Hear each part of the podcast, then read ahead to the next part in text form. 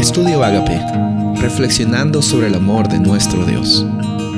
El título de hoy es Efesios, una carta colmada de Cristo. Efesios 1, 9 y 10.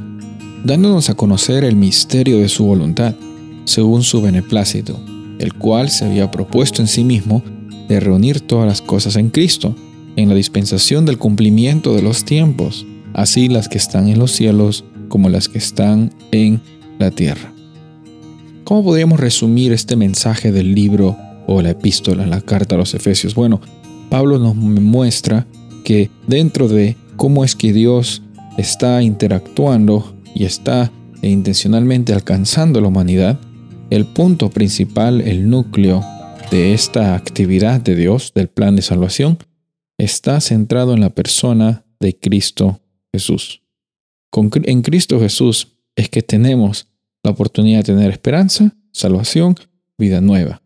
Sin importar la circunstancia en la cual tú te encuentras, podemos tener esa certeza. Pablo desde la prisión escribía esto a las personas de la iglesia de Éfeso. Y por consiguiente nosotros ahora como creyentes de Jesús muchos años después, podemos encontrar esperanza en este mensaje sabiendo que nunca ha cambiado el asunto Siempre Jesús ha sido el punto central de nuestra predicación. Siempre los méritos de Cristo son lo que nos hacen acreedor de esta vida eterna. La justicia que se nos es imputada al creer y tener fe en el sacrificio de Cristo Jesús hace la diferencia en nuestra vida eterna, pero también hace la diferencia en nuestro día a día desde hoy. Podemos tener certeza, podemos tener tranquilidad, podemos tener confianza en la realidad del plan de salvación porque está centrada en la persona de Cristo Jesús, el cual el vino estuvo aquí en este planeta para mostrarnos cómo es el amor del Padre Celestial y también para darnos ese puente que nos conecta ante la presencia de Él.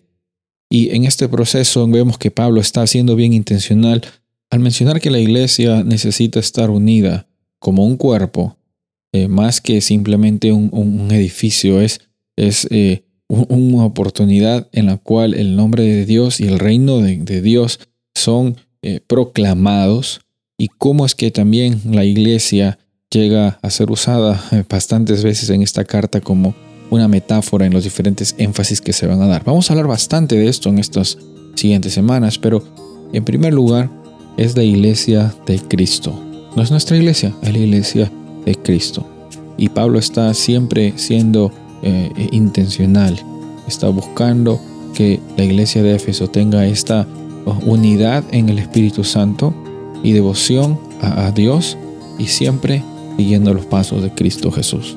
Soy el pastor Rubén Casabona y deseo que tengas un día bendecido.